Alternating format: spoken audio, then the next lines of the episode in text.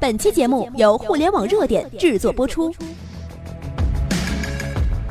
互联网头条新闻，重大事件，每天为你报道。拿下奔驰，吉利成为最大股东。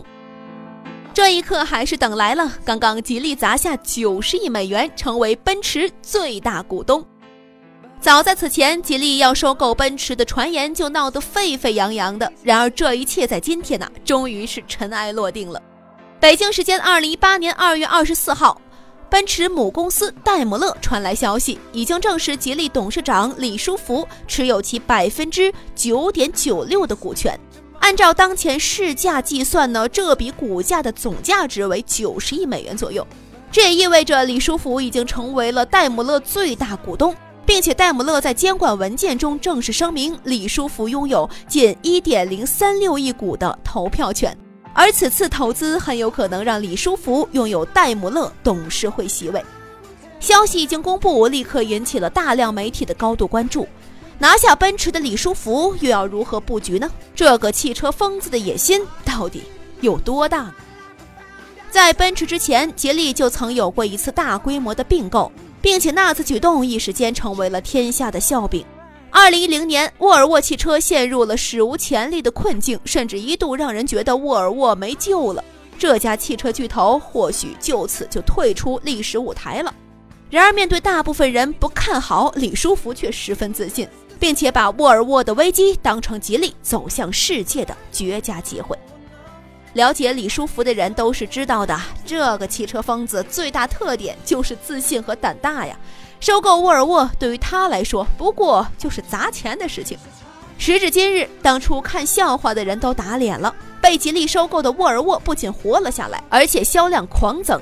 而沃尔沃的成功也让李书福越来越自信，并购的野心也是愈发强烈。二零一七年，李书福彻底暴走了。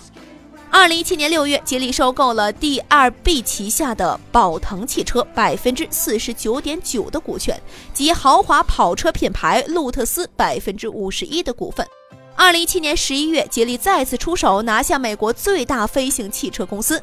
二零一七年十二月，吉利斥资三十二点五亿欧元（约三十九亿美元）收购沃尔沃集团百分之八点二的股权，成为原沃尔沃汽车母公司的第一大股东。截至目前，李书福麾下已经拥有了沃尔沃汽车、还有领克汽车、吉利汽车、伦敦电动汽车，还有远程商用车等等的多个品牌。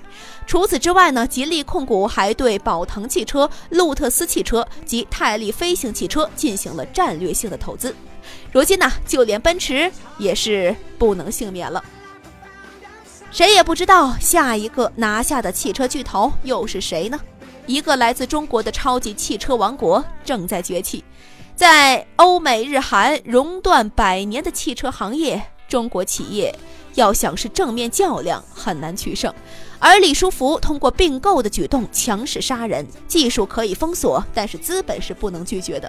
一旦出现机会，果断出击。并购沃尔沃的举动，或许就是李书福进军世界、弯道超车的开始。如今，越来越多的汽车品牌被纳入吉利门下，越来越多的世界知名品牌改姓中国。李书福用不可思议的战略计划，让世界感受到了这家中国民企的恐慌。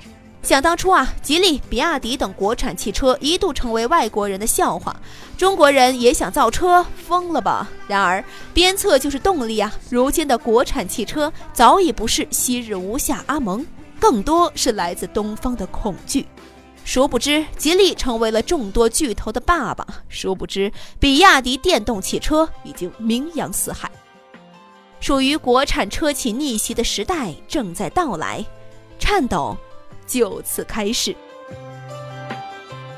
我们的微信公众号“互联网热点”粉丝已经突破了八十二万了，没关注的记得在微信搜索“互联网热点”，记得关注。朋友们，我们在那里等候你。